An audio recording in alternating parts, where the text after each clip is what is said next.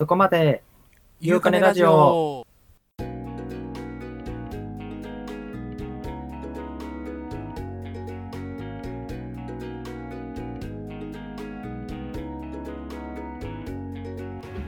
こんにちは、ゆうです。こんにちは、あかねです。このラジオは、パーソナリティのゆうとかねがゲストを招待し、様々なテーマについて話をしながら、新しい価値観を開拓するラジオです。人材のお仕事に携わる僕たち2人が人にフォーカスを当てていきます。また僕たちは IT 業界で働いていますが、IT 業界の方々に限らず、様々な人と様々なテーマについて話をしていきます。はい、というわけで、かねさん。はい。明けましておめでとうございますですか、そうですね、あの収録としては、年明け2019年入って一発目になりますね。ですよね。はい。いや、なんかもう私いろんなラジオで、はい明けましておめでとうございます言っててもよくわかんないんですけど。あの、僕も聞きました。ま あさんが明けましておめでとうございますって言ってるのを聞きました。はいまあ、各ラジオで明けましておめでとうございますを言ってこうということで。そうですね、あの、僕は一発目なんで、はい。一応、はい明けましておめでとうございますということで、今年もよろしくお願いします。よろしくお願いします。はい。というわけで、えー早速ですね、今回のゲストをお呼びしたいと思います。ダッシュメンさんです。紹介に預かりましたダッシュメンです。えー、明けましておめでとうございます。おめでとうございま。すす。はい。ちょっとね、あの、明けましておめでとうございますの挨拶をね、するってね、決めてなかったんで、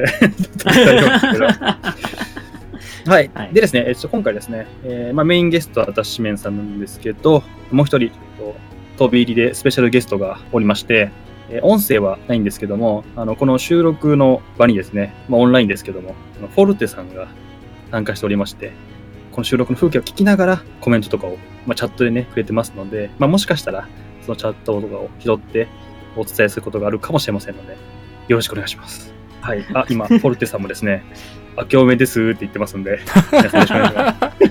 あのラ、リスナーにわからない。うちわだけのライブ感がある。ありますね。ちょっと新しい試みなんで、どうやっていこうかなという手探りなんですけど、それぶりですね。はい、やっていこうかと思います。はい。というわけで、じゃあ、えーまずは、ちょっと、アシメンさんにですね、自己紹介をお願いしてもよろしいですか？はい。えーと、改めてダッシュメンと申します。なんか人の名前じゃないよなって自己紹介するたびに思うんですけども、これで、えー5年かそのくらい活動してるので、もうダッシュメンです。はい。えっと、都内の某 IT 企業で、あの、運用オペレーターの仕事をやってまして、なんかまあ、たまにソース書くくらいだはあるけど、あまり日々ルーチンワークが多いんで、最近転職活動を考えて、いろいろ動いてる最中です。で、主に動いてる中で一番多いのが、あの、エンジニアの登壇を応援する会っていうのに主に出没して、まあ、自分が LT やったり、まあ、最近はスタッフやったり、お手伝いやらせていただいたりしてます。えー、まあ、あとは今作っているポートフォリオサイトを今日完成させたかったんだけど完成しなかったので、この後ラジオが終わったらまた引き続き作業しようかなと思っているような、まだ開発者になりきれてない卵です。よろしくお願いします。よろしくお願いします。よろしくお願いします。開発者の卵ですか？もう脱脂麺アットマーク開発者の卵っていう名前でツイッターをやって今、今、卵を名乗ってます。開発、ちょっとまあ最初なんで少しね、お仕事の話を中心にしようかなと思うんですけど、はい。もともと、なんで IT 業界チャレンジしようと思ったんですか？うんと、もともとの一番最初のチャレンジ自体は、僕はあの、大学は文系卒だったのですが、えはいー文系、文系の、しかも、えっ、と、勉強していたのが心理学とか社会福祉とか、その辺の勉強をしていたのですが、なんかはいはい。なんか、その文系卒の就職先ってもう営業だろうなって漠然と思ってて、で、うんもうそ、あのー、就職する活動するときに営業職で探していたところ、なんか IT 企業に引っかかって、で、なんとなく面白そうなことをやって、なんかその会社が出してる標語がアプリケーション面白そうだったんで、まあ営業志望ですっつって転がり込んで、そしたら研修でプログラム課題をやったんですよ。うんで、まあ、そのプログラム課題をやって、すげえ面白くって、かえ逆に営業課題がくっそつまんなくて、で、プログラムの方が絶対面白いじゃんって言って、あの、営業志望って言ったけど、言ったけどっていうのは一切言わずに、俺元から開発志望でしたっていう顔して、開発に、あの、希望部署を開発って書いて送ったら、開発に送られて、っていうところが私の開発人生の始まりだったんですよ。そうなんですね。はい。で、この先に若干、あの、私の、あの、悲しい話があるんですけど、ちょっとそこの開発チームであまり評価が芳しくなくて、あの、移動になってしまって、で、開発チームから今のオペレーター部隊に移動になりまして、で、そこで結構、いや、ちょっとこの仕事は私はあんまりやりたい仕事ないなと思って、今転職活動を考えている状態です。うん、うんうん。そうなんですね。はい。なんか、聞いてる中ちょっとびっくりしたのが、もともとね、営業志望で入ったのに、開発の、まあ、そのプログラミングみたいな研修、研修っていうんですかね、はい。があったんですね。えっと、総合職みたいな扱いで一括採用してて、なので、あの、もともと何何の志望であろうと、最終的にどこに行くんだろうとか、えあの、2ヶ月、3ヶ月くらいのプログラミング課題は与えられてたんですよ。うん、うん、うん、うん。その流れで、まあ、自分も開発課題をやって、楽しいじゃん。今に至る。うんうん。なるほど。そこで初めてプログラミングに出会うって、うんはい。急にそっちに行こうっていうふうになったんですね。もともと、そのコンピューター好きだったんですよ。あの、完全にオタクではあったので、その、チャットは、あの、昔のオンラインゲームとか、そのインターネットのチャットとか、で、フリーゲームをつあの遊ぶ人たちだったので、人たちの中で、あの、育った少年時代だったので、自分が作ってみるかみたいな手を出して弾かれたりっていう過去はあったので、HTML と CSS と、あと、ああと自分のサイト作ったりね、みたいな HTML、CSS くらいだったらちょっとは触ったことあって、で、なんか if 文くらいだったらなんとなくそういうものが存在することは知ってるみたいな状態で社会人だったので、与えられた課題自体はそこまでなんだろう、あの、難しいものではなかったので、あの、割かし楽しんでやりました。うーん、あそうなんですね。あそういうふうにこう IT の世界に入ってくるパターンもあるんですね。ありました。へえ。でもそっからだと、そこで IT に興味持って、頑張るぞってきて、もう何年ぐらいですかね、今だと。私は今社会人3年目の、まあもうすぐ終わりかけなんで、うんまあそんなもんですね。まあ、大体じゃあ4年ぐらいだとしたときに、あ、ごめんなさい。3年、三年目の終わりかけっていうのはあれだな。えっ、と、今年の4月で4年目が始まるっていう、うんああ、そうですね。ほぼ3年。はい。はいはいはい。その中で、こう、結構多分、濃密だったんじゃないかなと思うんですけど、この3年。うんはい。どんな風に IT について学んできたのかなっていうのが気になってて、というのは、あの、僕は大学から IT、情報系だったので、はい。一応こう体系的に学んできてるんですよ、それっぽく。はい。ただそのいきなりねそうし仕事で学んだ時に、そこからどうやってこう学んできてるのかなっていうのがちょっと気になるんですよね。なるほど。うんどうやって学んだかっていうと、一番最初の研修、3ヶ月くらいの研修で、会社の研修プログラムっていうのは与えられていて、で、そこでは HTML、CSS の書き方みたいな、あと JavaScript の if 文、法文、あとなんだっけ、まあ、基本文法全般の書き方みたいなやつをまず習わせる。その後、あの、ある程度、その、商品在庫システムかなんかのものを模した HTML、CSS、JavaScript、あと、後ろで SQL-like なものが動くみたいなライブラリ付きの、あの、ものを与えられて、これを好き勝手いじっていいから、なんと自分が思う最強の在庫管理システムを作ってこい。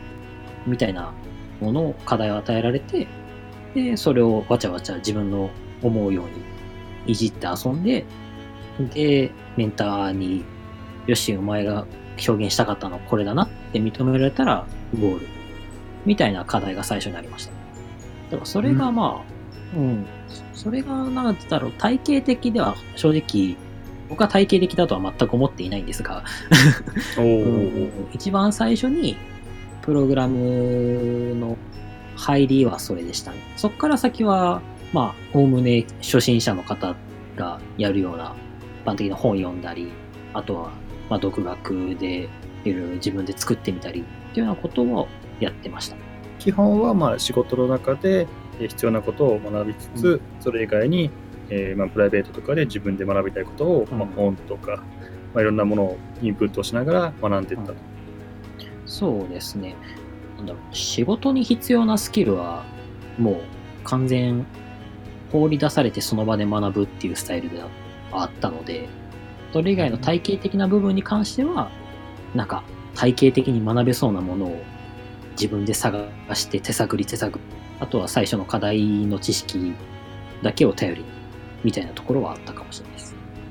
おーなんか、まあ確かに、体系だった知識っていうのも大事だと思うんですけど、なんか、仕事で使う知識と、その体系だった知識って、若干違う感じはあるので、そうですね。なんか、なんか今喋ってて思ったのは、なんだろう。あ、ごめんなさいね。えっと、仕事で使う知識は、多分今喋った中には一切入ってきてなかった気がするなっていう気はしてます。お一切はちょっと言い過ぎですけど、でも大部分は、応じ、なんか仕事で、その場でググって調べたみたいなケースが多かった気がします。うん。うん。うんうんといや、え、それは今のは、ダッシメンさん。の話っていうのは、研修は特に意味なかったって話。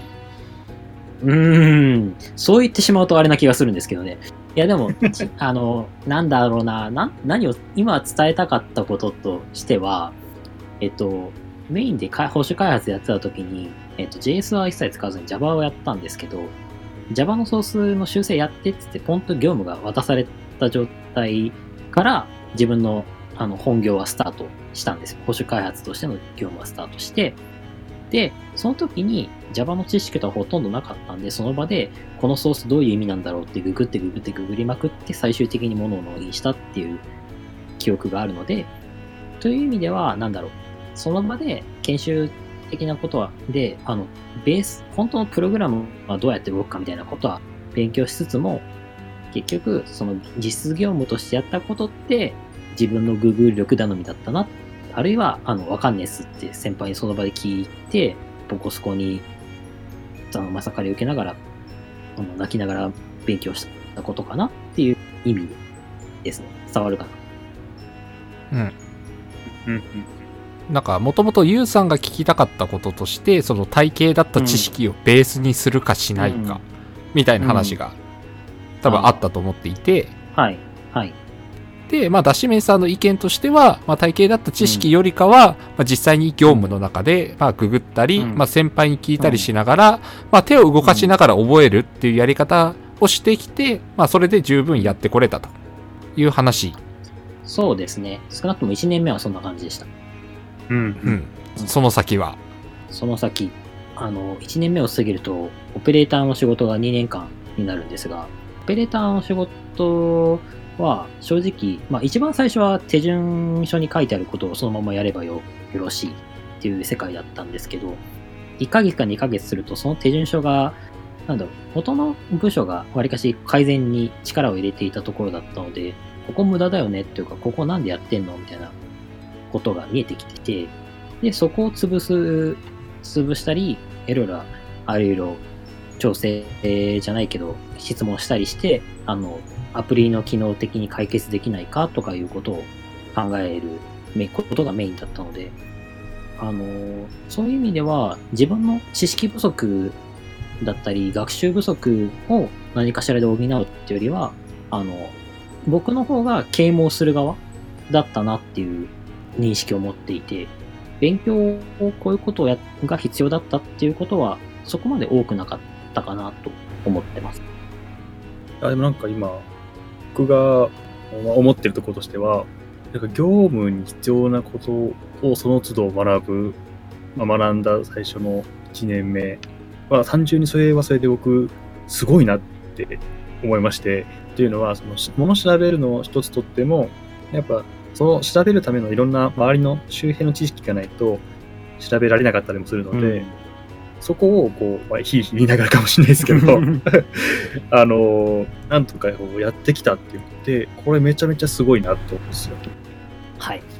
うんで、まあ、その後は、まあ、また、逆にこう、ゲームをする側になったってことなんで、こうどういうふうにこう、伝えたとか分かりやすく、まあそういったちょっと違った視点になってくると思うんですけど、僕の中で、えっ、と、僕割とその、学校のあの学びが結構土台にあって、カリキュラム通りにこういうのを学んだのがうん。バックボーンにあるので、うん。あそういえばこれもこうかな、こうかなと、こう、つながってなんとなくあの物事考えられるんですけど、もう何もなくこう現場にポンって出されると、うん。こう点でこう、なんとなくこう、学ぶようなイメージがあるので、うん。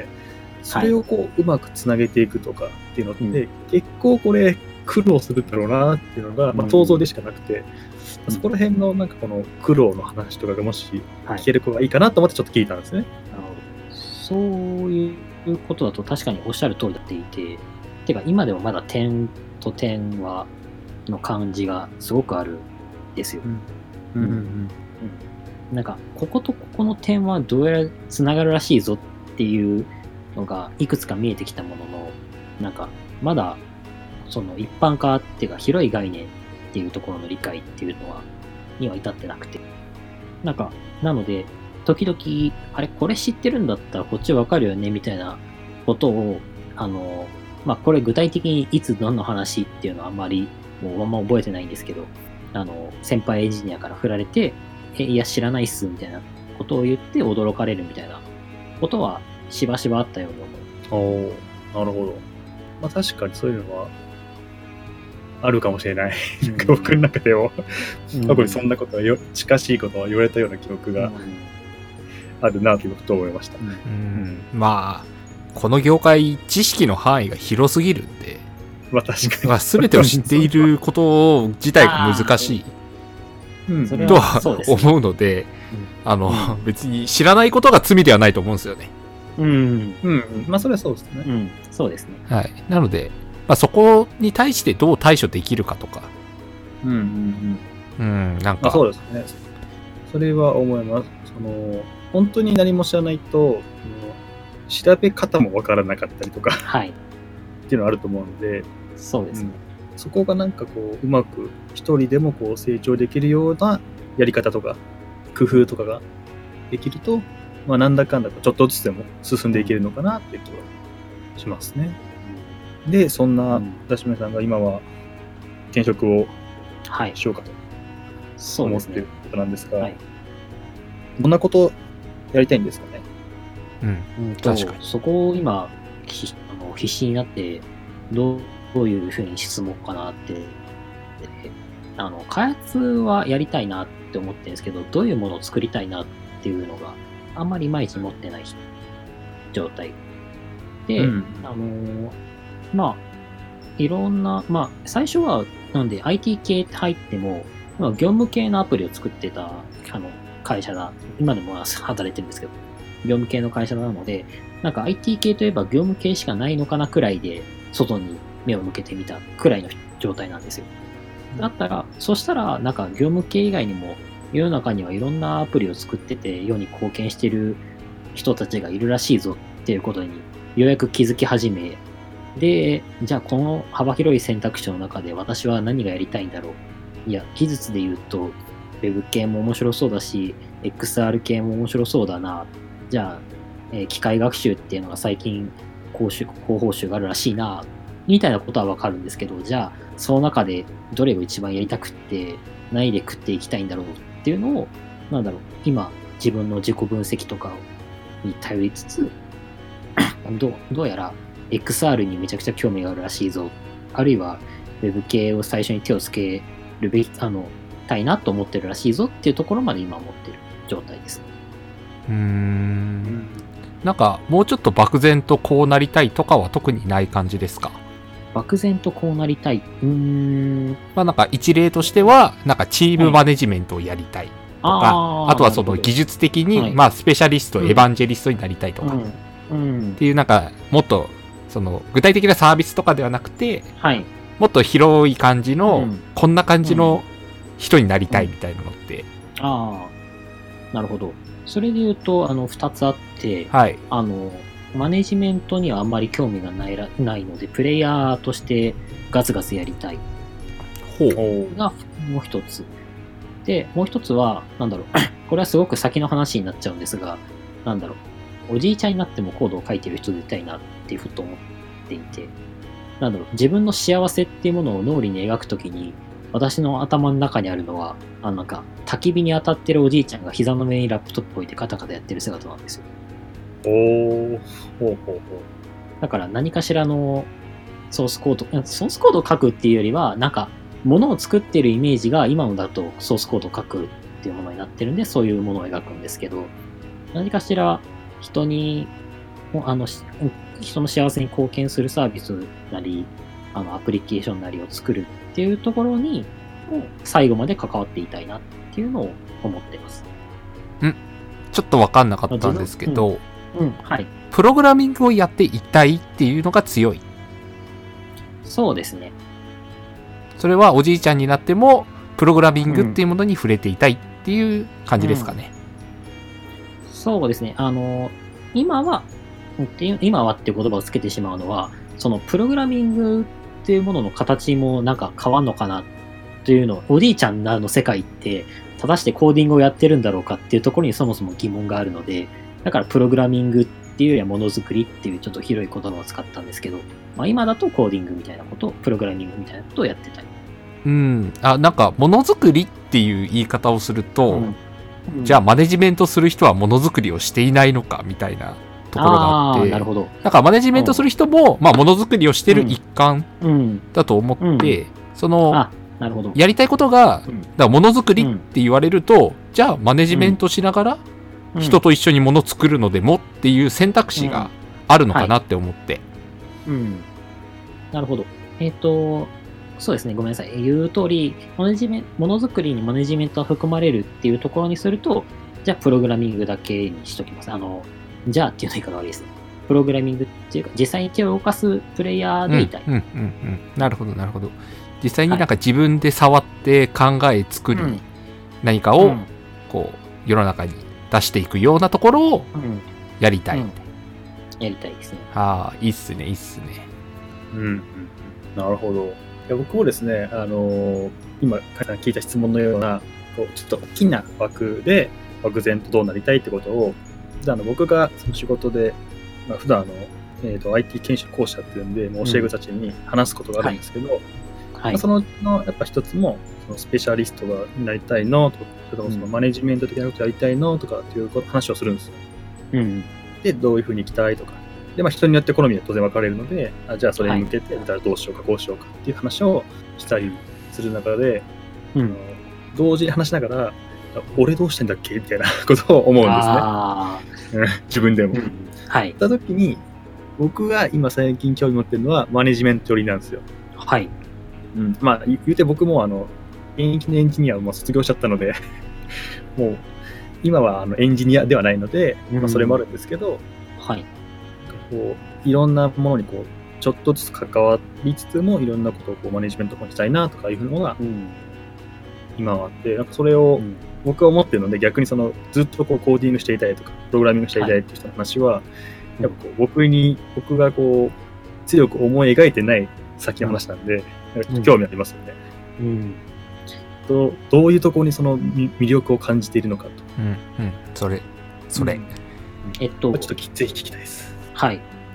僕が、その、開発、その一番最初に配属された部署の開発チームで、あ、この人すげえなっていう先輩が何人かいまして、まあ、その人たちはもう、あの、要は、いわゆるフルスタックな人、インフラもわかるし、あの、ねコードもわかるしっていう人たちが、まあ自分の部署には何人か揃っていたんだけど、その人たちが、まあ常にプレイヤーやりたいあのっていう、あの、わりかし、まあ、マネジメントを放棄していたわけではないです。あの、あるかし上位者ではあったので、マネジメントを放棄していたとは、まあ、全く思わないんですが、まあ、プレイヤーとしての価値を発揮したいって言いつつ戦っていた先輩たちの背中を見ていたので、まあ、その背中を追っかけて、ああなりたいなっていうのが、まず、嘘偽りない一番最初の本心ですね。あの、その、プレイヤーとしてはあの問題解決をガンガンガンガン、すごい頼られてる姿を見ていて、で、ああ、自分も頼られて解決して、で、さらに次の、えー技術とか学んで、さらに手を広げられてっていう風になりたいなって思ったのが一番最初の、まあ、じマネジマネジメントじゃなくてプレイヤーっていう言葉を考え始めた一番最初の光景です。いいですね。うん。なんかあれですよね、ゆうかねラジオで言うと、あの、ナオトさんも似たような話をされていたかなとそうですね。うん思っていて、まあ、あの、うんフリーランスで今やられている方ですけど、はなんかその技術を、まあ、ずっとこう、高めていきたい。そういう人に憧れますみたいな。うんなんかそうですそういう、いいっすよね、そういうのも。なんかマネジメントをやってくだやってくださるって言い方がすごいなんか受動的な言い方になっちゃうんですけど、あの、マネジメントやられる方のことをすごく尊敬はしているんですけど、自分のなりたい姿ではないなっていうふうに思ったのは多分そういう先輩を尊敬していたからだと。うん、うん、やっぱなんか最初にこう自分がまあ尊敬した人とか、こう、感銘を受けた人って影響を受けますよね。いけますね。もうひな鳥が最初に見た親を、相手ずっと親と思うじゃないですけど。うん。うんうんいや、わかりますそういうのありまますよねわ。かります、わかります。うん。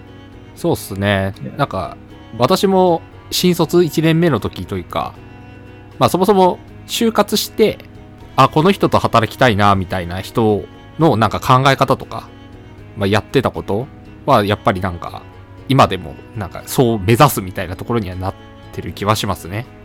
でもそう考えると、まあ自分で言いながらあれですけど、あの、僕は新卒時代とか最初に働いた、まあその時はあのエンジニアとして働いてたので、まあ今はエンジニアじゃなくなったってのもありますけど、当時、この人すごいとか、めちゃめちゃ尊敬するような人は、まあ、いなかったかなっていうのが正直なところであ逆に逆に今は、あの、いるので、うんあなんかこういう風になりたいなっていうのは、やっぱそっち側にこう、心が引きずられていくっていうのはありますね。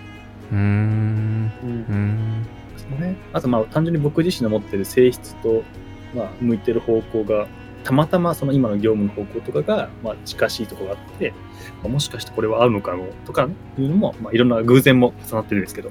なんかまあ、そういう意味で言うと、いろんな人と会ったりするっていうのは、いいのかもしれないですよね。その、それこそ、経験の浅いうちとかには。うん。いや、それ本当そうですね。あの、さっきね、ダッシュメンさんも、最初入った会社がね、業務系でやってたんで、まあそれしかね、IT ってないのかみたいな 感じで言ってましたけど、やっぱそういうことですよね。んそうですね。その業務系っていうくくりすら知らないですもん。うん。いうん。あ いや、わかる。や、わかんないですよ IT ね。系、IT 系はこれだみたいな。いわゆるこれは業務系だったのかっていう言葉ですよ。それを知らない。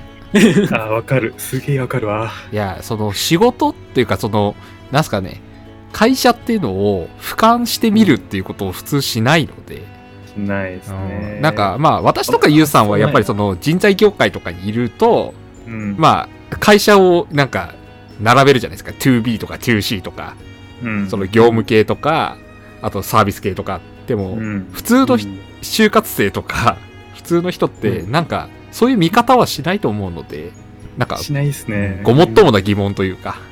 しないですね。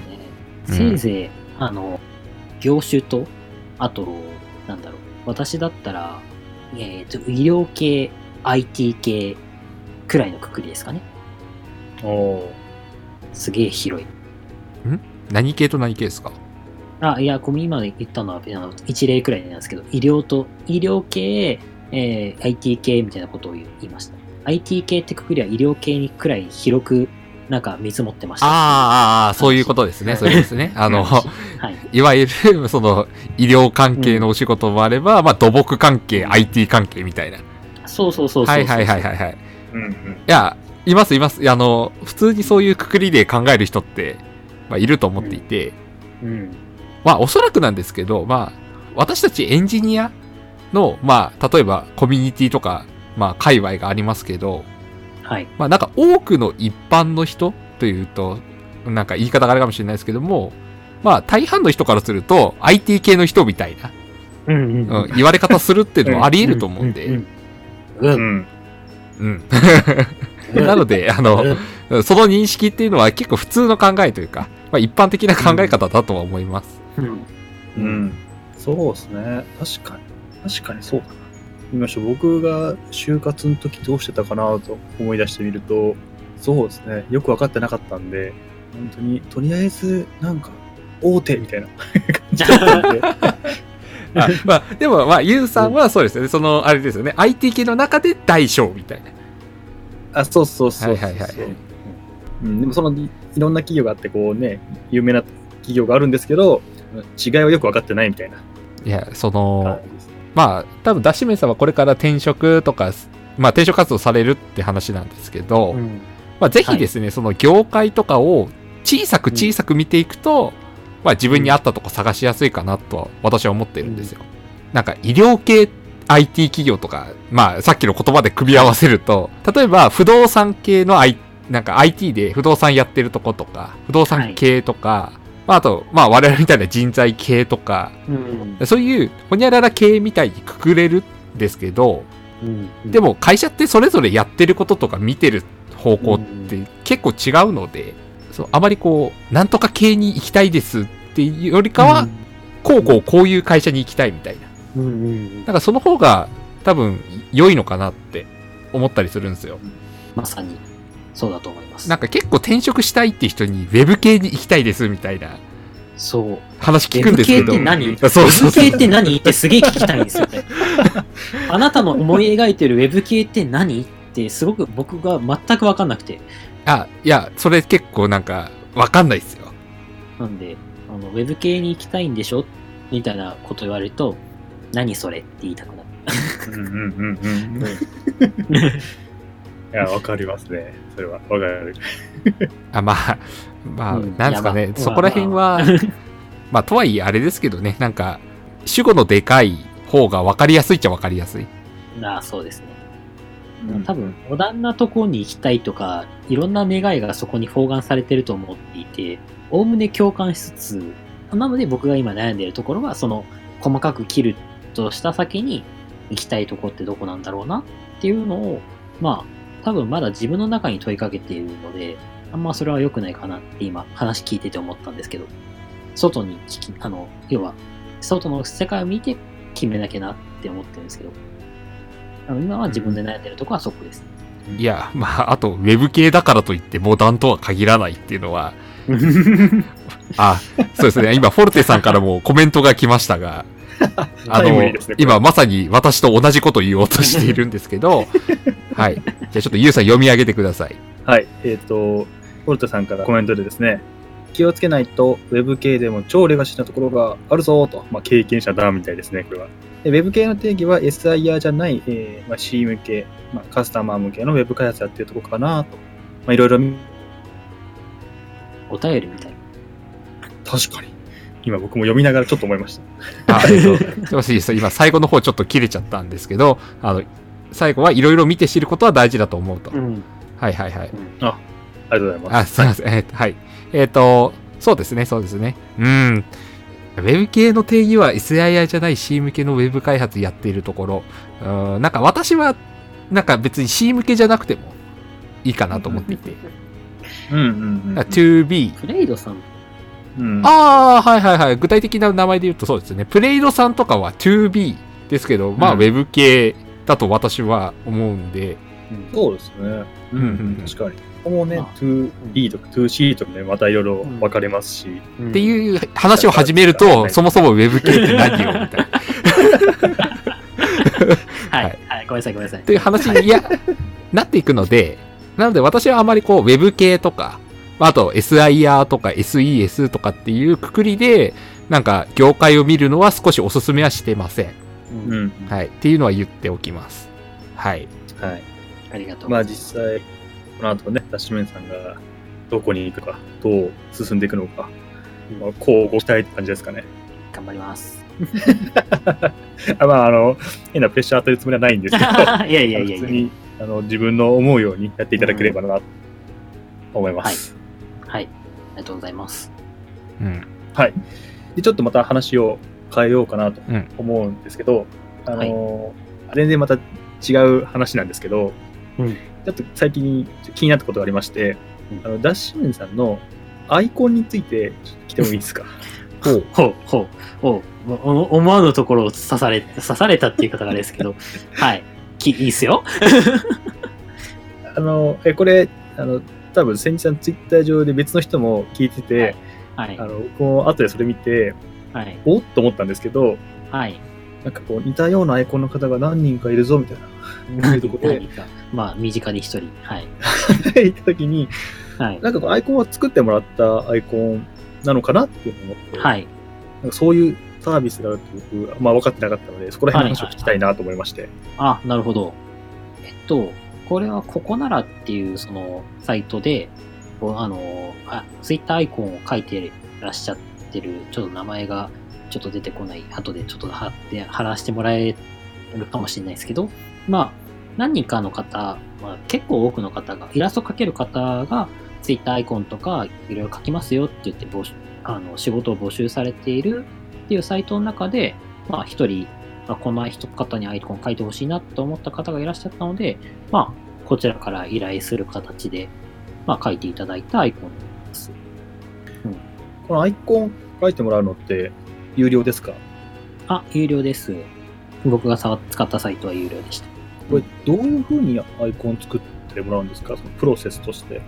ああ、なるほど。ええっと、その僕が使ったサイトでは、自分のイラスト、絵柄とかこんな感じですよっていうのを並べ、いくつか並べた、まあ、個人のポートフォリオみたいな状態をいくつか並んでいる、あの、絵師さんが並んでる状態から、この人に決めようかなっていうのをまず一人選びます。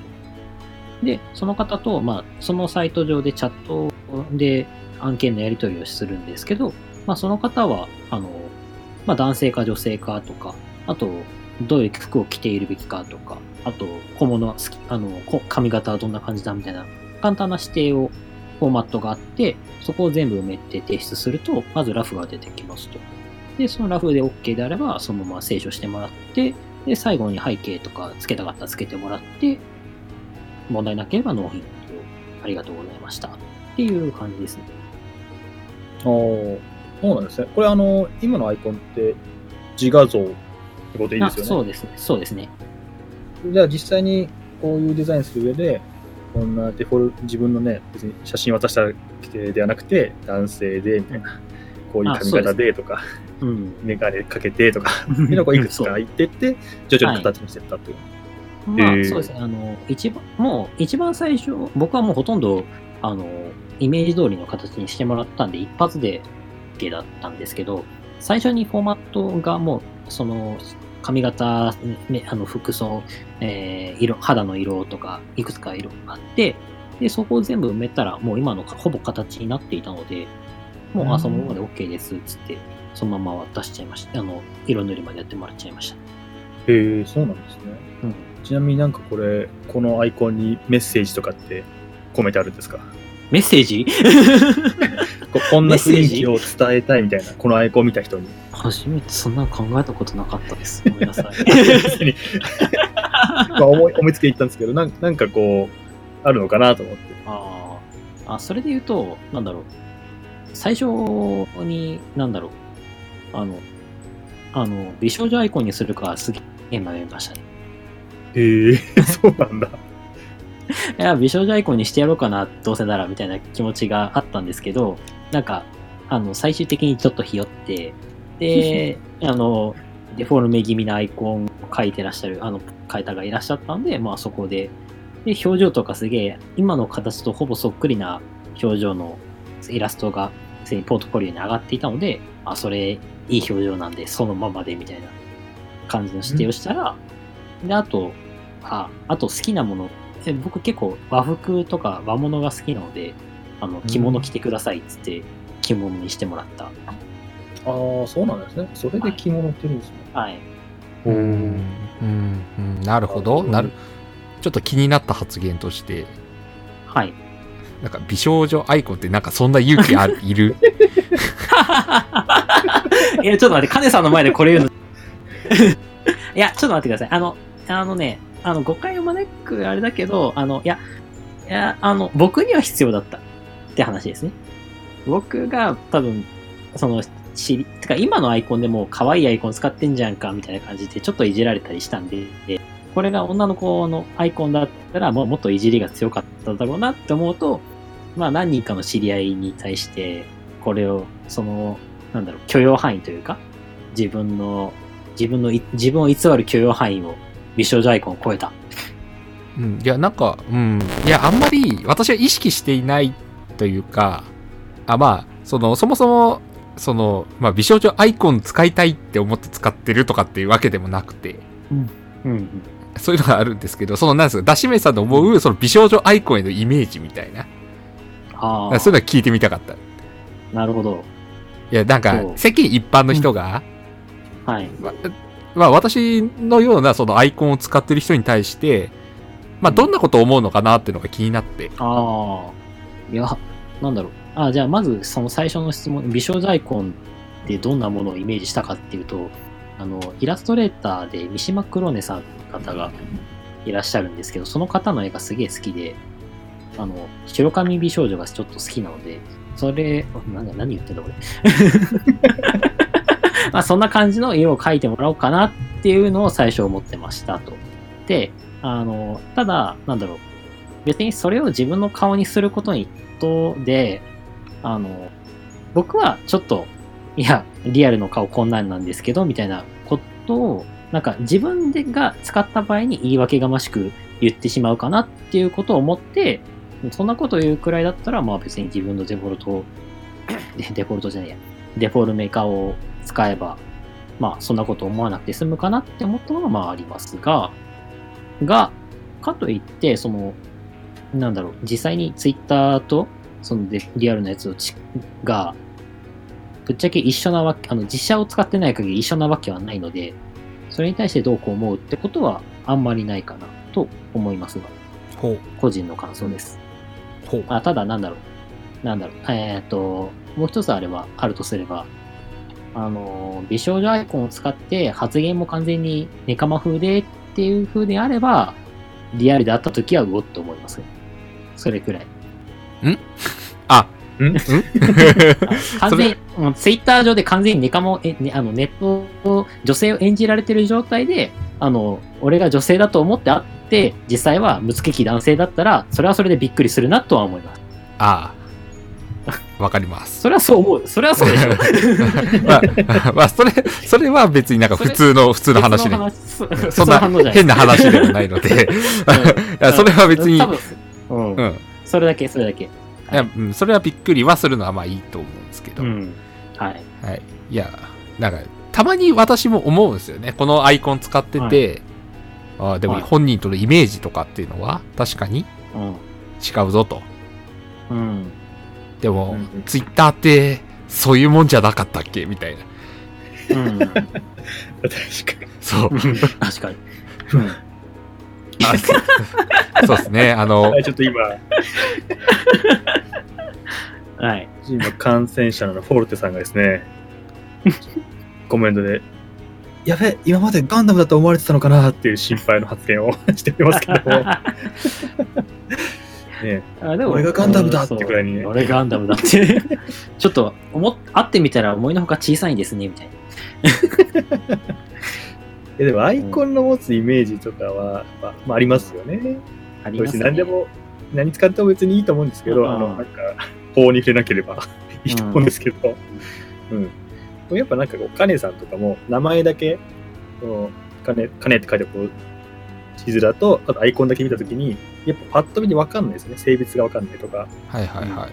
っていうと、なんかこう、まあ、だだからどうってことはそんなないですけど、なんか最初にこそう、例えば女性としてこう意見を見ツイートした内容を見るのかとか、男性が言ってる内容として見るのかで、こう受け止め方が変わったりとかっていうのはまああるのかなっていう気がしますね。まあ、それすらまあ自由なんですけどね。うん。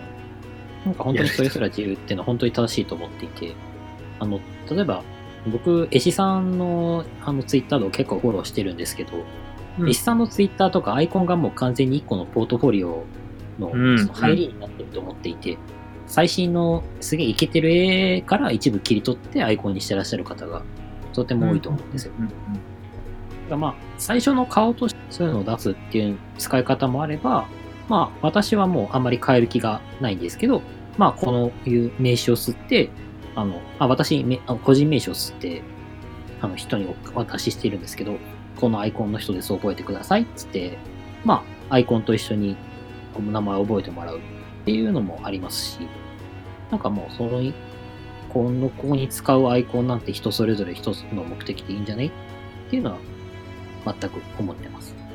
うんまあ、そういう意味で言うと、カネさんとか僕もそうですけど、アイコンはちょっとこだわりありますよね。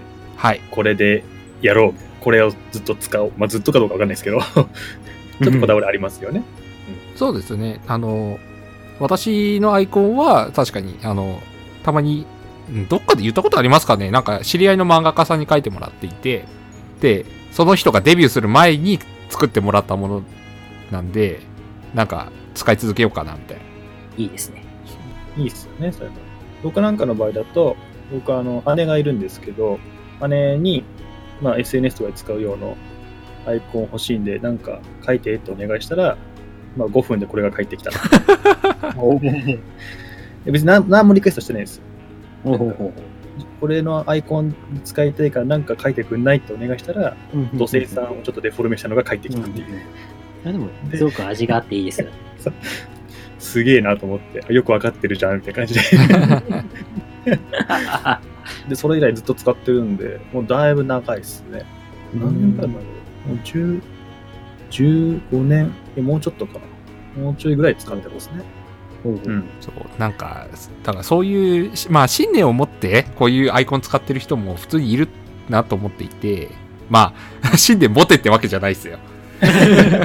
うん、まなんかこう、だうんなんですかね、最近のその実写アイコンすべきとか、なんか似顔絵アイコンすべき風潮にはちょっとなんかこう、うんもやっとするものはうんありますよね。うん。う。うんん。いや、確かに会った時の印象は全然違いますよ。わかります。わかります。確かに、確かに。うん。そう、あの、見つけてもらいづらいとかあるじゃないですか。あーありますねそう。ありますね。女の子を探していたつもりが、っていうのは、まあ、あんのかな、そんなこと。いやでも単純にツイッター、そのタイムラインとか見てても、はい。あのアイコンでこの人の発言だって覚えてるのがあると、アイコンをコロコロ変える人だと、たまにこう、あれ？みたいな感じで思ったりとか、あそれありますね。その、アイコン。ね。名前とかもあの一応変えられるじゃないですか。うん ID は変わんないにしても、表示名のところ。うんそうすると、こう、表示名とかアイコン変えられちゃうと、一瞬、誰だっけみたいな感じに思うことは、まあ、たまにありますけどね。ID 覚えてないですよ。いや覚えてないですよ ID はなかなか覚えないですね。てか、あの、え今どうか知らないですけど、あの、ツイッターって ID も変えられる仕様じゃなかったでしたっけ？ID 変えられます？IT を変えられる。はいなんか、昔、昔は変えられたんですよ。いや、そこは間違いないと思っていて。あ、マジ？はい。アットマークなんとかなんとかを変えられた、変えられた、今どうかわかんないですけど、昔変えた人を何人か知っていて。で、で、別赤ってわけではなくて？なくて、なくて。へえ。へえ。あ、そうだった。あ、それ知らなかっうん。あの、ただ、それは意味あんのかなと思って、未だに、アットマーク、今、あ僕はアットマークアンカーケーブルなんですけど、あの、変えてません。た。ちなみにこの ID はどういう意味があるんですか？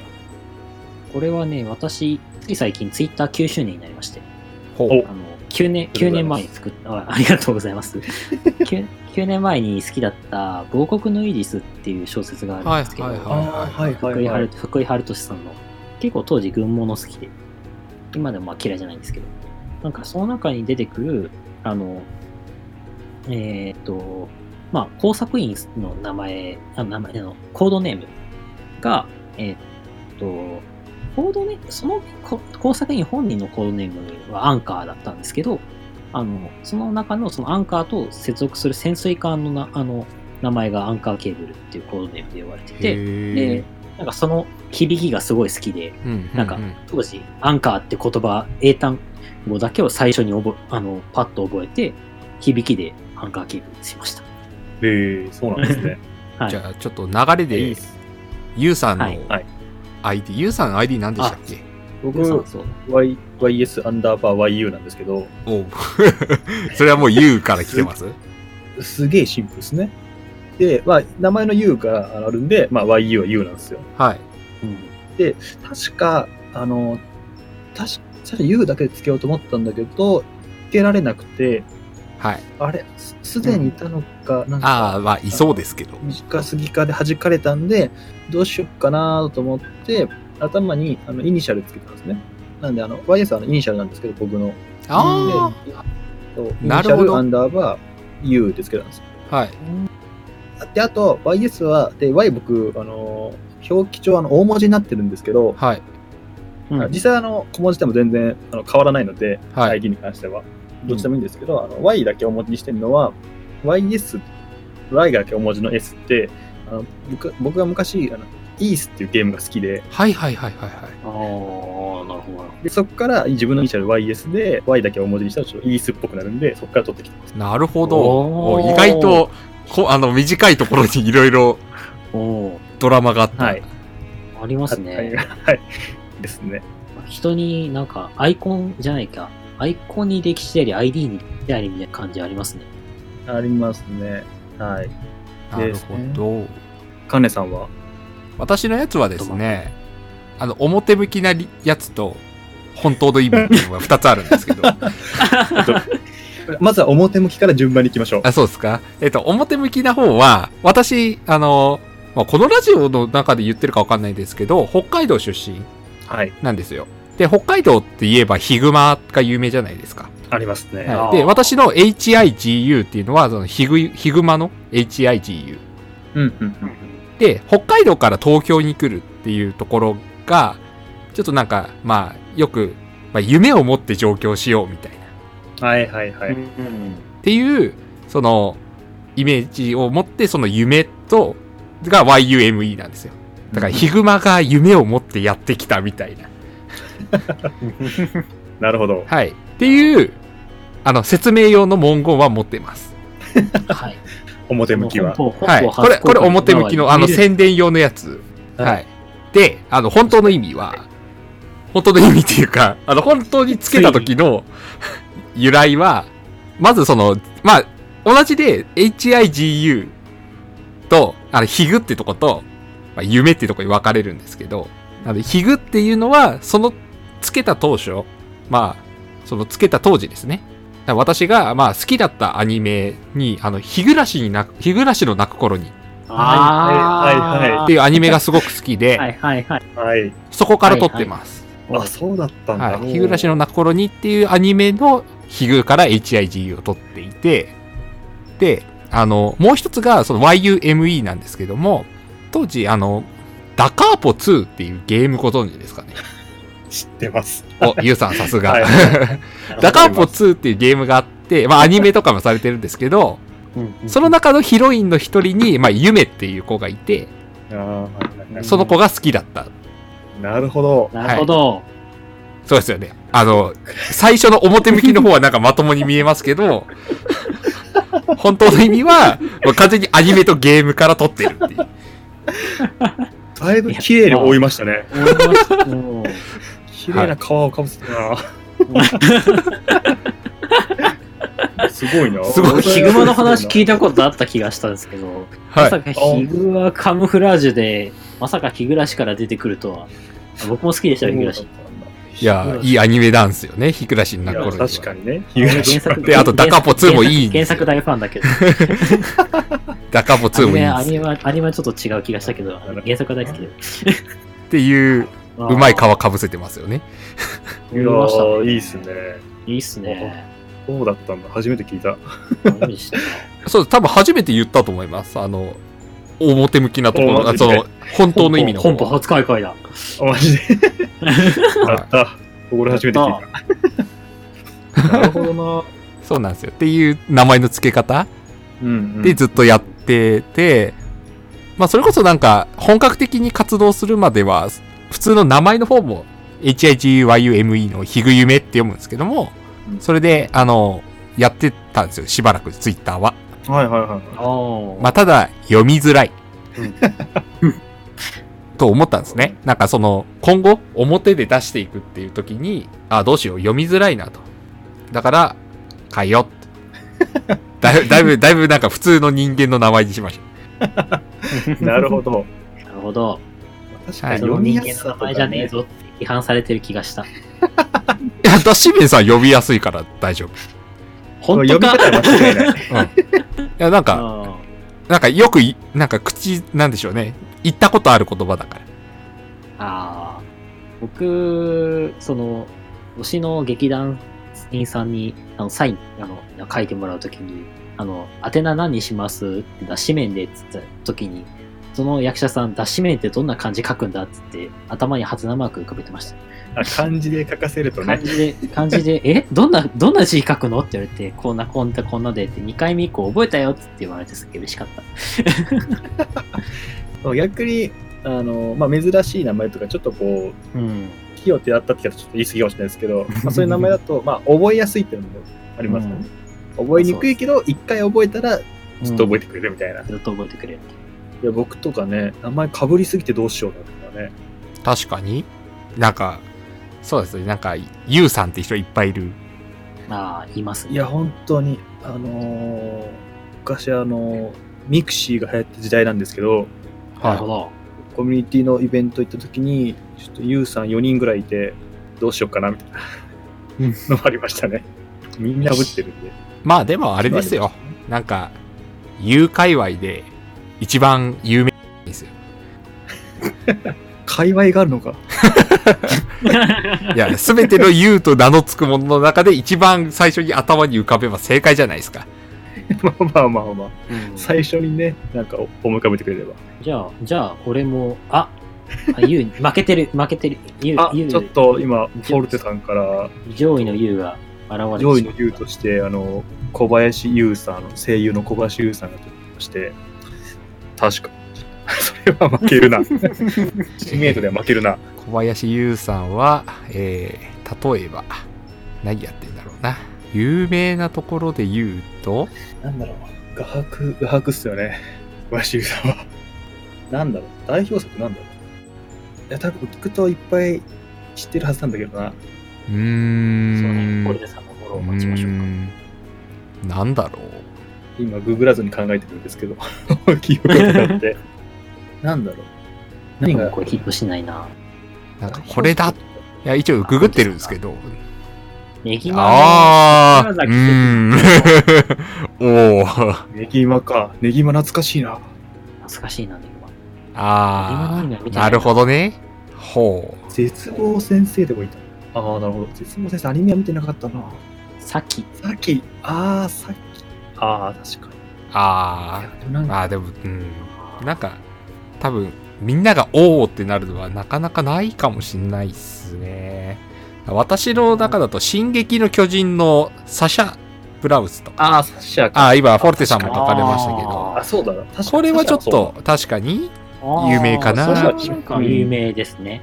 はいなるほどサシャには勝てない。ということで、ユウさんは、ちょっとこの小林ユウさんに勝つように頑張ってくれるいやー、。そうか。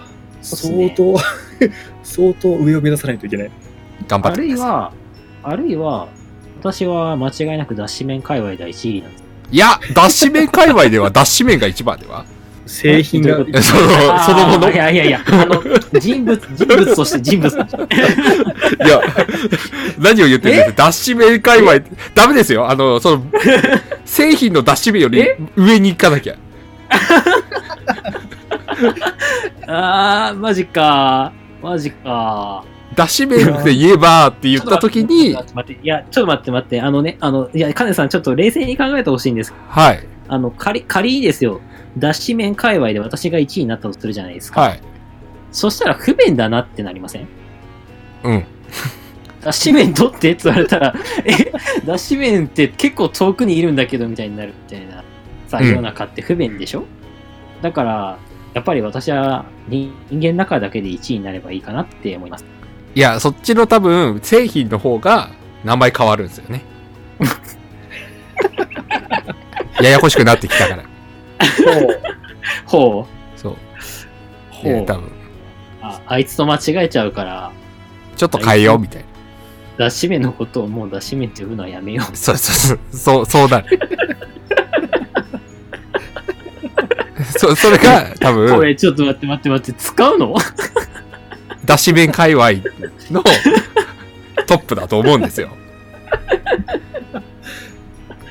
おうおうそうか。いや、考え脱脂面界隈。目指しますか？ちょっと頂点ど、ど、狙って、そうかな。ね、頂点だと思っていたんですけど、思い上がりだったってこと。ままだまだまだ、何をおっしゃる。思思い上がっていたようですね、私は。あの、Google で、あのダッシュメンって検索して、トップに出てくるような感じにしたいですね。すごい。強い。でそこまでいったらすごい。あー、そう。最初に Twitter が出てくる、出てくる感じになったらすごいですね。かなり脱線しましたけど。うんしましたね。何の話をしてたんでしたっけ？なんだっけ？多分名前とか、あの、ID とかアイコンとかの話。うん。だいぶそれましたけど。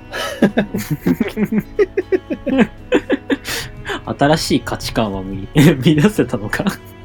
え、ダッシュメンさんがトップダッシュメンを目指すっていう価値観。トップ出し面。製品を超えるっていう価値観。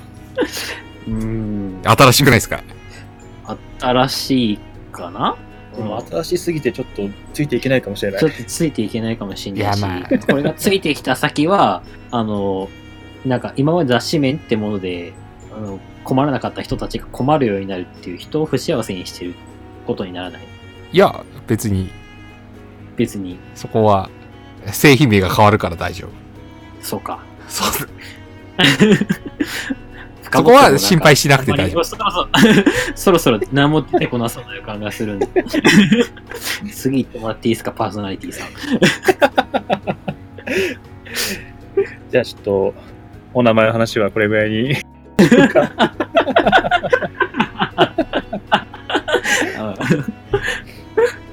そうですね、ちょっと、まあでも名前のね、本当に由来とかそのアイコンとかの話は、ちょっと僕も気になっどっかのタイミングでね、あの、まあ、誰かと話したいなと思ってたんで、うん。ちょっといい機会だったかなっていうのは思いました。はい。はい。で、あと、ちょっと、また、近しいところの話で申し訳ないんですけど、はい。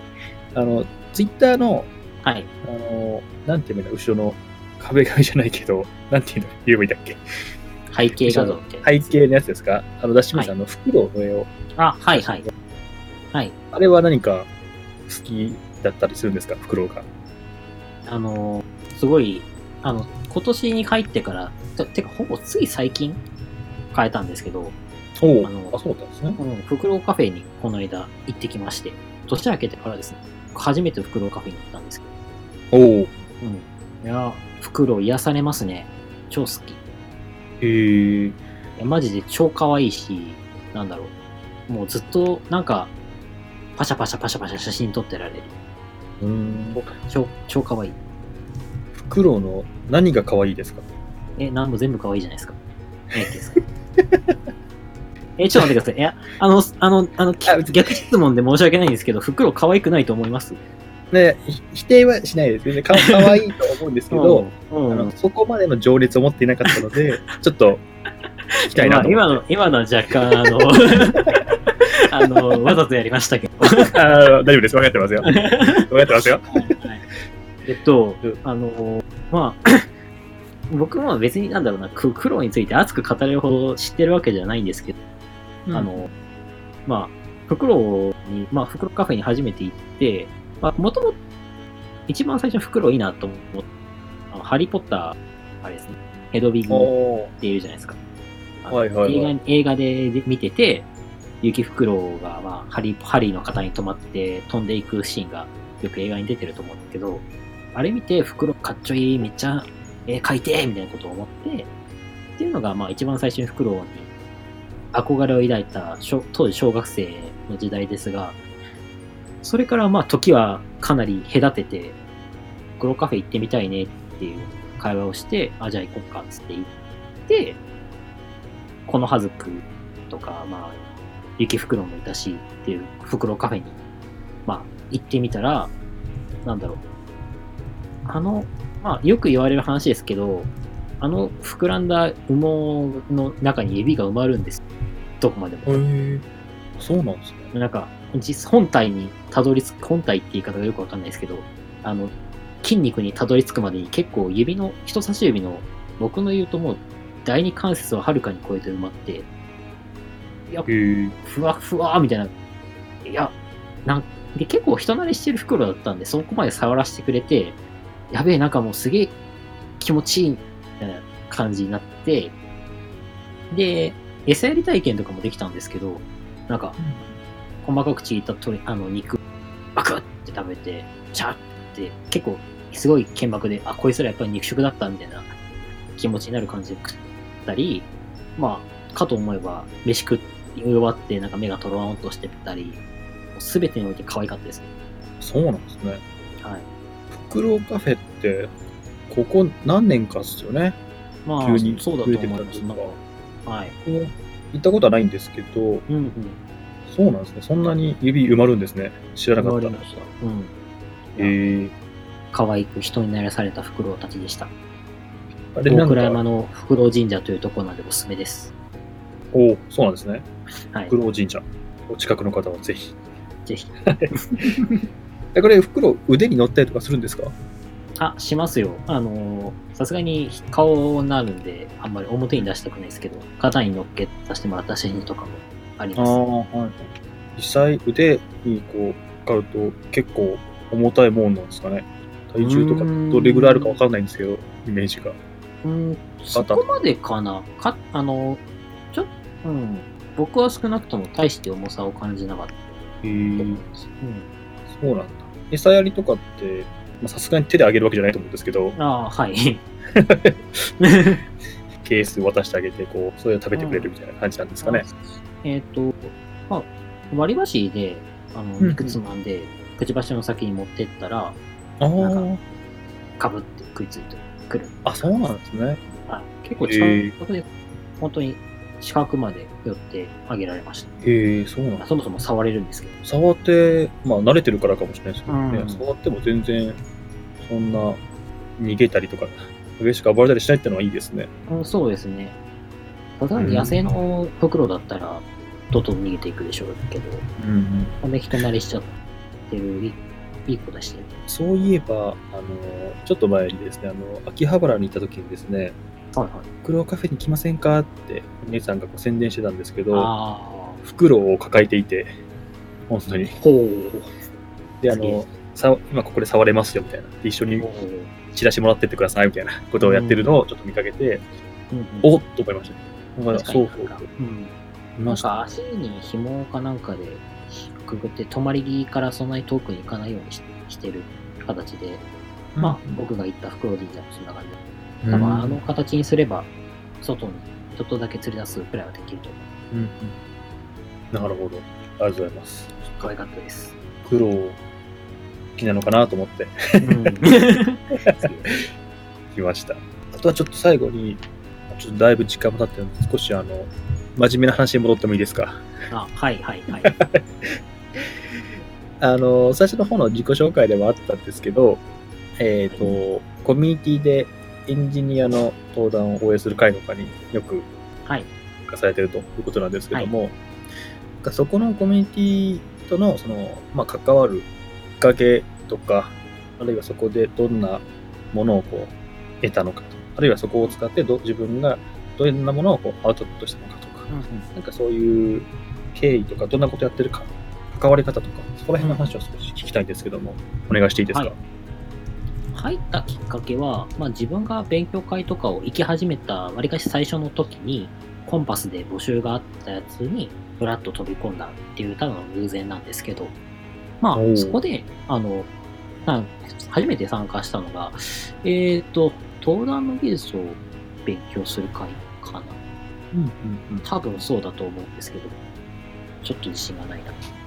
多分そんなあの結構僕も遅れて参加しちゃったのもあってあの、結構、あれだったんですけど。まあ、そこで、まあ、一番まあ印象に残ってるのは有明さんのプレゼンのやり方、資料の作り方とか、いろいろやっ有明さんってまあ主催の、会の主催の方なんですけど、その方がまあ主催されてた登壇の技術のプレゼンで、そこに書いてあることを、直近で私がやったあのプレゼンで何一つできてなかったことに、ちょっと反省しきりでですね。で、ちょっとこの辺を取り入れた登壇をやってみたいっすって、その場で口に出したら、有明さんがスラック入ってって言われて、で、スラック入ったら、あ、あれよあれよと、あの、秋の夜長の自由研究やるっていう、えっ、と、何月だったかな、あれは。ごめんなさい、何月か忘れちゃいましたけど。11月ですねここでありがとうございます。えっと、11月のイベントで登壇することになり、で、そこでいろいろ、まあ、と、プレゼンの練習とかさせてもらったりして、お世話になったので、まあ、ちょっと会の運営をお手伝いさせてもらおうっていうところもあって、ちょっと最近はスタッフに手を挙げてお手伝いさせてもらってるっていう状態です。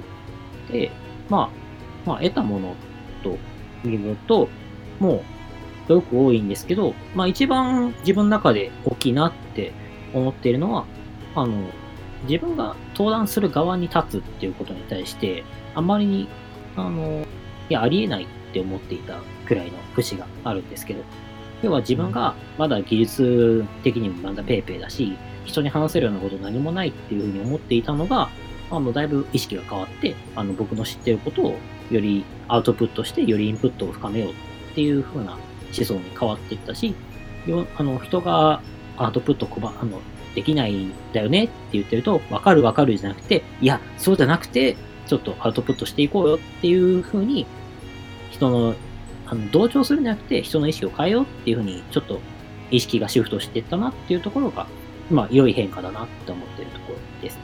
なるほど。こんな感じでしょうか。いいですね。非常にいいですね。もうちょっと掘り下げたいんですけど、はい。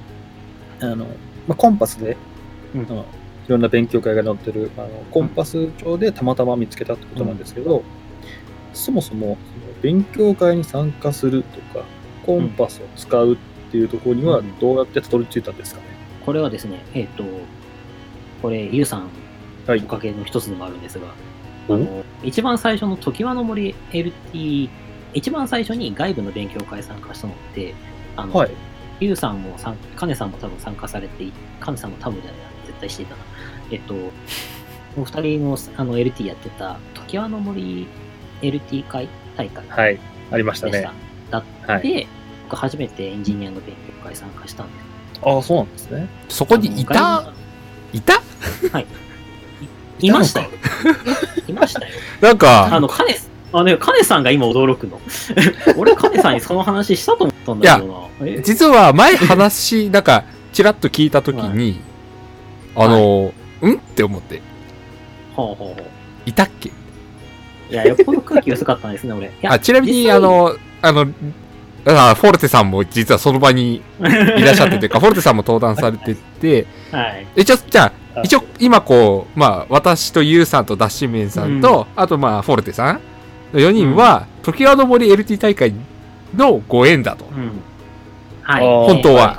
いい一番最初はそ、あなのまあ、ユウさんとのご縁だと、インフラ勉強会も若干あるんですけど、のあそうですねままず、時輪の森 LT に参加しようと思ったのが、インフラ勉強会で、その、明日やるよっていうあ、はいはいはい。ことを言っていたっていうのがあって、ああ、明日だったら暇じゃん。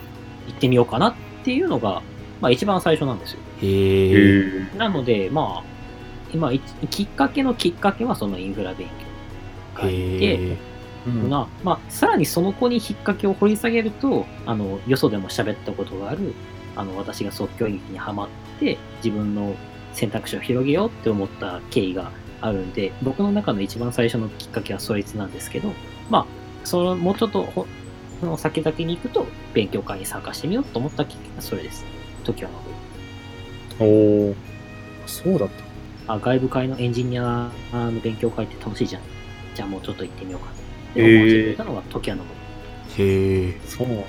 それは知らなかった。知らなかった。いたんですよ、その場に。え？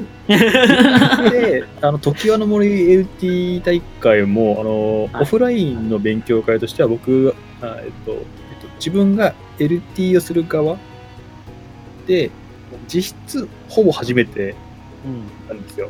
まあ、厳密に言うと、あのインフラ勉強会のあの半年のイベントがあったんですけど、はいあ。の懇親会と兼ねて LT 大会あったんで、まあ、半分聞いてないみたいな 感じだったんで、あんま僕としてもそんなうん。緊張感はなかったんですけど、まあ、その時あの森 LT の時は、完全にみんながこう聞きに来る体制で、はい。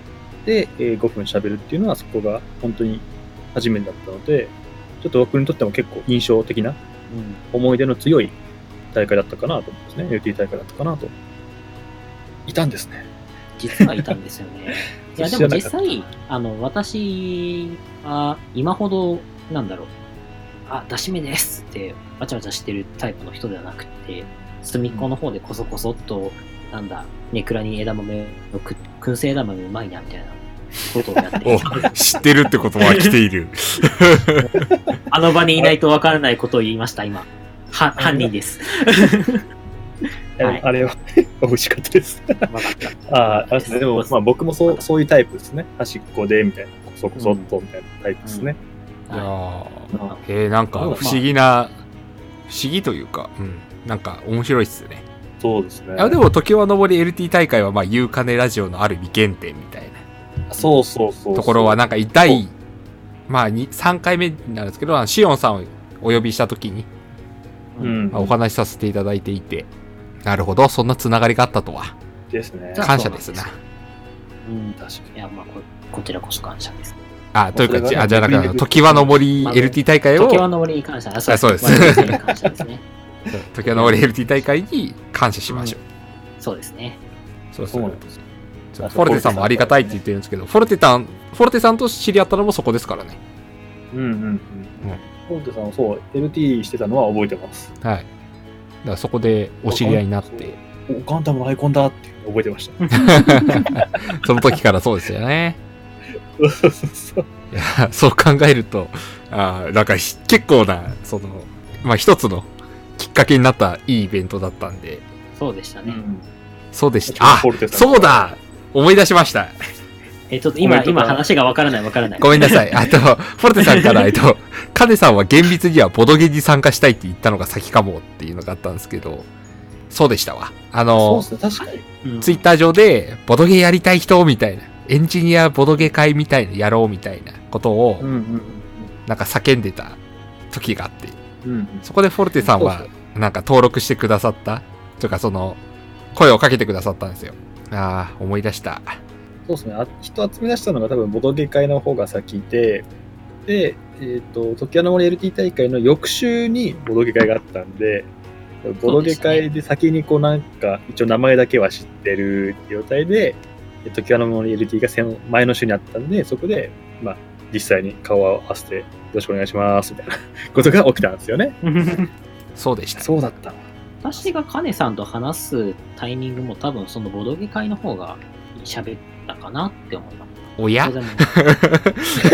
と、えっと、もしかして記憶にない理由の一つが、私当時出し面って名乗ってないんですよ。あいやーいや、でも、あれなんですよ。その、ボドゲ会で会ったのは覚えてるんですよ、私は。ああ。そうダシメンさんと、まあ名前は違うのは分かってますけど、あ会ったのは覚えていたんですが、あいや、本当に LT 会の時にいた記憶はゼロなんです。申し訳ない。繰り返されますな。いや、まあ実際別に、あの、登壇者でも何でもないので、記憶に残りにくいのは間違いないと思いや、でもちょっと、まさか、こんなとこでね、う。また時の森 LT 大会の話が出てくるとは思わなくて、いや、なんか、縁って大事っすね。いや、不思議なもんですね。。なんか巡り巡ってくるのかなっていうのは、うんちょっと感じました。はい実際、その、エンジニア、あの、の登壇を応援する会で、あの、なんか、わりかし広く喋れたの、時の森で、とか、とボドゲで会った流しさんとか、あの、カネさんとかが、まあ、その場にいて、あと、シオンさんも。まあ、しその場で知り合った方が何人かいらっしゃって、で、ああ、なんか、話せるな、っていうところがあったおかげなので、本当に、その時はの森からいろいろ広がったなっていうのに感謝してなるほど。面白い。いい話でした。はい。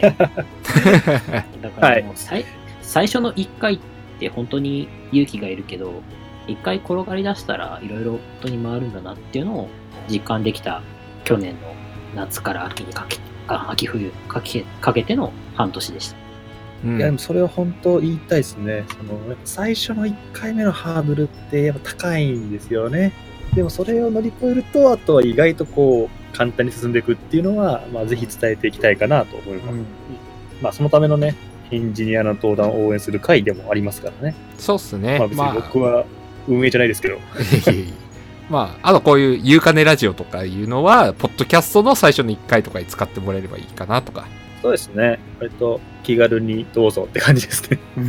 まあ、それこそお仕事、仕事の話とか聞くので、なんか逆に働いてれば誰でも出れるみたいなのはあるじゃないですか。うん、そうですね。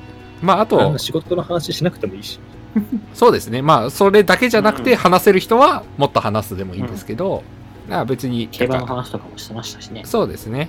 あの、まあ、真面目な話もしつつ、楽しい話もしつつっていうのは、まあ、ゆうかねラジオのいいとこかなと思ってるんで、まあ、結構気楽に出ていただいてもいいかなと思ってます。はい。ゲスト出演お待ちしております。お待ちしております。じゃあ、そろそろ締めましょうか。はい、そうですね。ちょっとだいぶ長引きましたので。で、えっ、と、最後にあの、ダッシュメンさんから告知を何かしていきますか？あ、はい。まあ、告知ってほどのことはないんですが、まあ、まあ、転職、最初に話しました通り、転職活動を本格化していこうと。まあ、ツイッター転職の、あの、ハッシュタグも使うつもりですし、まあ、もし聞いてくださった方で人事の方が、まあ、あるいはその、人事じゃなくても、まあ、何かしら興味あるなって思った方いらっしゃいましたら、ツイッターフォローしていただければ、あの、近日、ポートフォリオを、近日、本当に、あの、いつとは言わないが、近日、完成させてあげるので、そちらを確認いただいて、まあ、いいなともし思っていただいたら、まあ、ツイッター転職の、あの、ハッシュタグつけてたり、DM だったり、で、連絡をお待ちしておりますので、何かしらに、これから、まあ、そうだな、応援よろしくお願いします。ということで、よろしくお願いします。はい。はい。あなんかあのはい。ツイッターの名前のとこに、あの名前、アットマークなんちゃらのとこに、後ろに転職活動中とかつけると、それだけで声かかることもあるらしいので、お、本当ですか？アットマーク、開発者の卵、アットマーク転職者の転職中とか。ああそうそうあ、あんま長いと見えないです。じゃあ、じゃあ、じゃあもう開発者の卵。えっと、いや、あれあれがいいですよ。転職活動中、アットダッシュ面にしましょう。逆転しちゃった。いや、結論は、ダッシュ面結論は頭に持っていくべきだと思うんですよね。まずまず、まず大事なと。ことは頭に持っていく。ちょっと、ちょっと、ちょっとその辺のね、あの、戦略については、金さん、あと、あの、ディスカッションをさせてください。いや、私の意見は、だから転職活動中、アットダッシュ面。わかった、わかった、わかった。了解です。ディスカッションも何も。世の中の人は、世の中の人は、もし、金さんにし、金さん派だったら、転職活動中は頭に持ってきて、私派だったら名前は頭に持ってくるし、うん金さん派の方がいいかな。はい。まあいいや。はい、ということなんで、えっ、と、ちょっとまあ、このラジオが公開されてる時には、おそらくもう、ポートフォリオはできているのかなと思いますので、そうですよね。うん、はい。じゃあ、明日にはできてると。うん怖っ。あれ？まあぜひ、いや、はい。ダッシュメンさんのツイッターをね、見て、はい。ポートフォリオを見てくださいというところで、はい。はいご期待ください。頑張ります。はい。はいじゃあ、はいではですね、マインディングトークとしまして、えーそこまでゆうかねラジオでは皆様からの感想、質問などお待ちしております。こんなテーマで話してほしい、ゲストにこの人を呼んでほしい、などのリクエストもお待ちしております。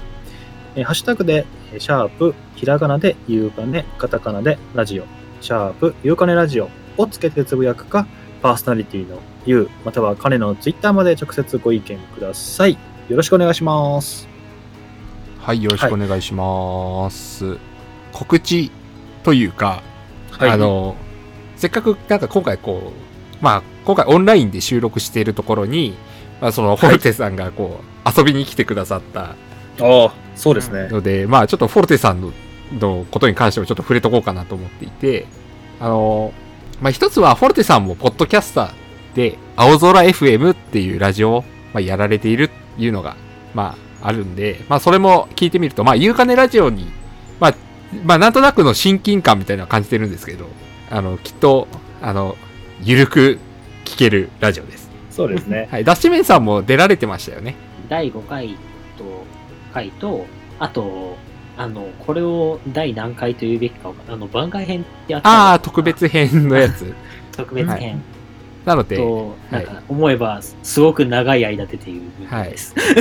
なので、なんか、ダッシュメンさんの話もっと聞きたいなっていうのは、そういうところでも聞けるのかなというのと、ね別のはい。話とかも聞けますしね。うんはいで、もう一つですね、そのフォルテさんが、まあ、中心となって、なポッドキャストをしてる人たち、また、そのポッドキャスト好きが集まるコミュニティっていうのが、実はありまして、まあ、ユウさんには言ってないのかなあの、そこに行くと、なんかその、ポッドキャストがやってる人が、とか、あとその、ポッドキャストリスナーの人たちがいっぱいいて、なんかみんなで一緒にポッドキャスト聞くとか、まあそういうことをやってるコミュニティとかもあったりするんで、ぜひですね、なんか、まあ後でリンク貼っとくんですけど、まあ私はこう、まあたまにゆうかねラジオとかリリースしたらそこに貼って聞いてくださいとかやってるんで、おありがとうございます。はい。なんか、まあそれこそゆうさんは入っていただけると嬉しいな、そうですね。